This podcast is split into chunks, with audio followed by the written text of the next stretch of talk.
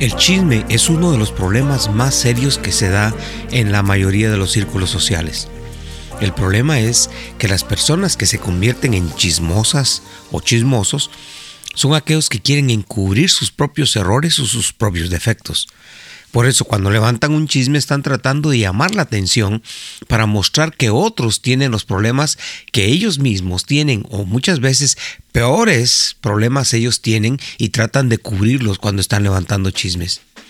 Ya la palabra de Dios lo decía Santiago escribiéndole a, a los cristianos, decía, y la lengua es un fuego un mundo de maldad. La lengua está puesta entre nuestros miembros y contamina todo el cuerpo e inflama la rueda de la creación y ella misma es inflamada por el infierno. ¿Cuántos elementos se encuentran aquí? Habla de fuego por el daño que causa, habla de la influencia de dónde viene, que es, el, es del infierno. Eso significa que las personas chismosas son instrumentos del diablo. Son personas que no solamente se destruyen a ellas mismas porque quedan mal cuando se evidencia el chisme, pero destruyen a otras personas.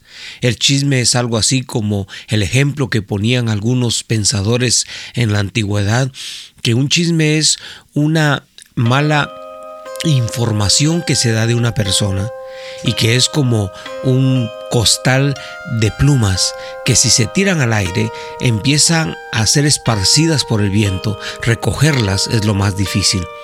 Por eso las personas chismosas deberían de pensar dos veces antes de levantar falsos o de contar cosas que no son correctas.